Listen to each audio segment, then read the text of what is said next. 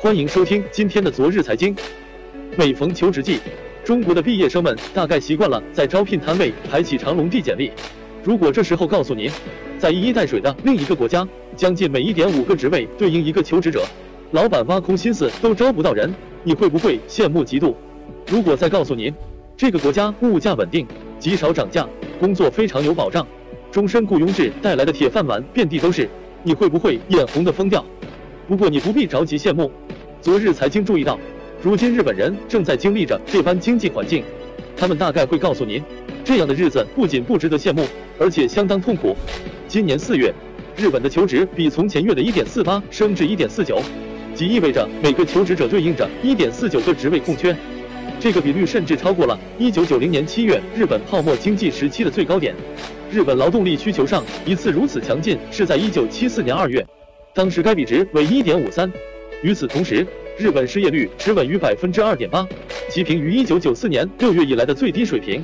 上世纪八九十年代，日本曾经历过经济繁荣时代，一度成为世界第二大经济体。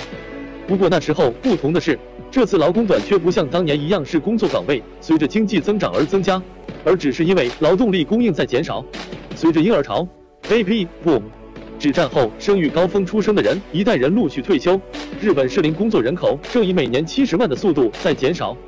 这也凸显出日本经济的一个核心问题：尽管商店和餐厅都因为无法招聘到足够的雇员而难以为继，被迫关店，但在经济颓靡之际，企业没有增加员工工资的能力，因此劳动力短缺仍未能转化为多数劳工的薪资上涨，这可能制约消费者支出增加。